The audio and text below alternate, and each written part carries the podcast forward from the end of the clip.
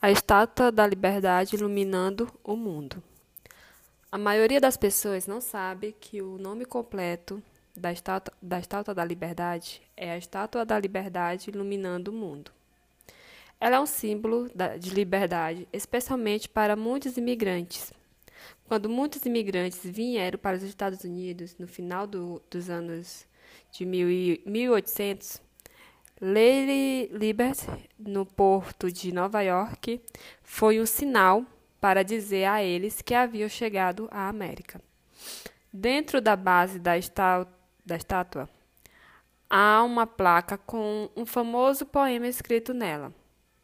O poema é The New Colossus, de Emma Lazarus. Muitos imigrantes sentem que este poema li lhes falam as razões pelas quais vieram para a América. Uma, uma linha do poema é Dê-me seus cansados, seus pobres, suas massas amontoadas, assim, ansiando por respirar livre. Lady Liberty nem sempre foi verde. Ela costumava ser cor de cobre mas aos anos fizeram com que o cobre de que a estátua era feita mudasse de cor. A estrutura de 151 pés de altura foi um presente de aniversário de 100 anos da França nos, aos Estados Unidos em 1886. Ela está localizada na Ilha da Liberdade, bem ao lado do sul de Manhattan, na cidade de Nova York. A única maneira de chegar lá é pegar uma balsa. Dentro da base da estátua há um museu.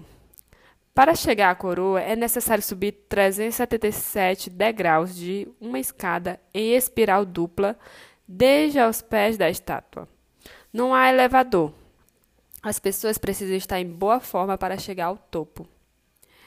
As pessoas costumam subir até a tocha da estátua, mas ela foi desligada porque era muito fácil cair.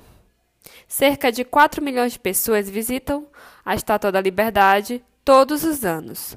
Pessoas que não podem ir para Nova York podem ver réplicas em Las Vegas e em outras partes do mundo.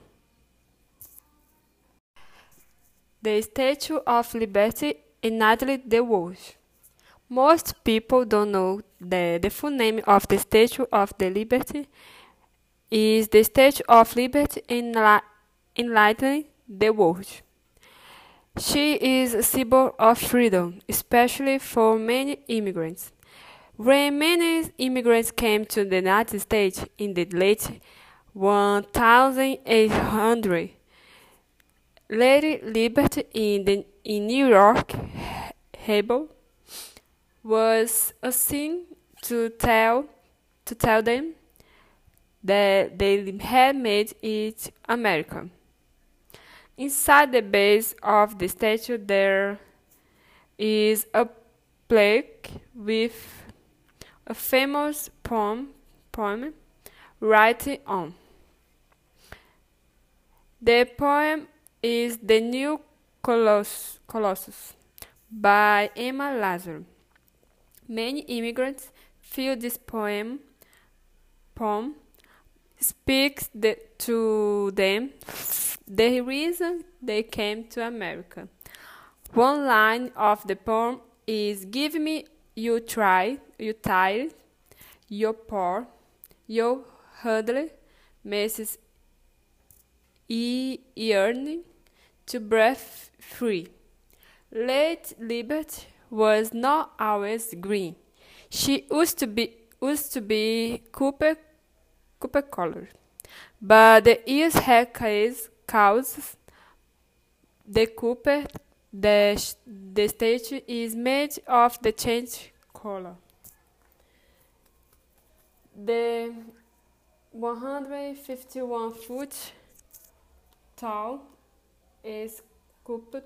sculpture was 100 birthday gift from France to the United States in uh, 1000 85, 86. Uh, it is located on Liberty Island, Island right off the soft, southern tip of Manhattan, New York City. The only way to get there is to take a ferry. Inside the base of the stage is a museum. To get to the crown, people have to climb uh, 377 steps up Uh, a double spiral staircase from the feet of the stage. There is no elevator. People need to be in good shape to climb to the top. People used to be able to climb up to the top of the stage, but it was shut down because it was too easy for to fall off. About 4 million people visit the State of Liberty every year. People who can go to New York can see replicas in Las Vegas and other parts of the world.